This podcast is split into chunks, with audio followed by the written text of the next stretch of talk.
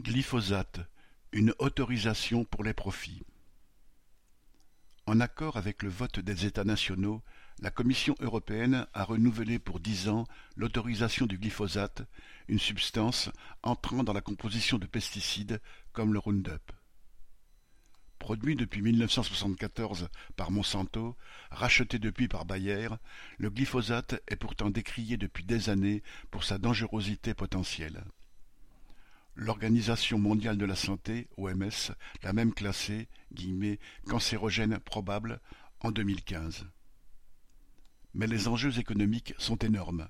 Le marché mondial actuel des pesticides s'élève à plus de 50 milliards d'euros et le glyphosate est le plus vendu. Alors, les dirigeants politiques, les hauts fonctionnaires, se sont une nouvelle fois assis sur leurs principes et sur leurs propres lois, oubliant les préconisations des organismes de santé et le principe de précaution. Le gouvernement français, qui avait voté contre l'autorisation du pesticide en 2017, s'est abstenu cette fois-ci. La Commission européenne s'est une fois de plus basée essentiellement sur des documents élaborés par les trusts de l'agrochimie eux-mêmes.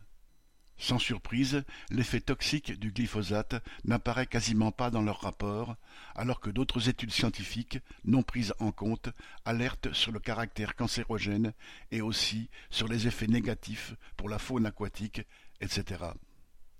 Les défenseurs du glyphosate mettent ainsi en avant que son interdiction, n'est pas faisable et tuerait notre agriculture, comme l'a encore déclaré dernièrement Macron. D'après eux, il y aurait d'un côté tous les agriculteurs et de l'autre quelques écologistes parisiens coupés de la réalité paysanne. C'est caché que certains syndicats de paysans, certes minoritaires, comme la Confédération paysanne, sont farouchement opposés au glyphosate. Et surtout, c'est masqué que les ouvriers agricoles et les agriculteurs, ceux qui le manipulent fréquemment, peuvent en être les premières victimes, à tel point que plusieurs centaines d'entre eux se sont regroupés dans des associations de défense contre ces pesticides. Pour le glyphosate, comme pour les autres pesticides, dont certains sont d'ailleurs bien plus dangereux, il faudrait faire toute la transparence sur leur production, chercher vraiment, en y mettant les moyens, des alternatives moins polluantes. Mais cela n'est pas à l'ordre du jour d'une agriculture sous domination capitaliste. Arnaud Louvet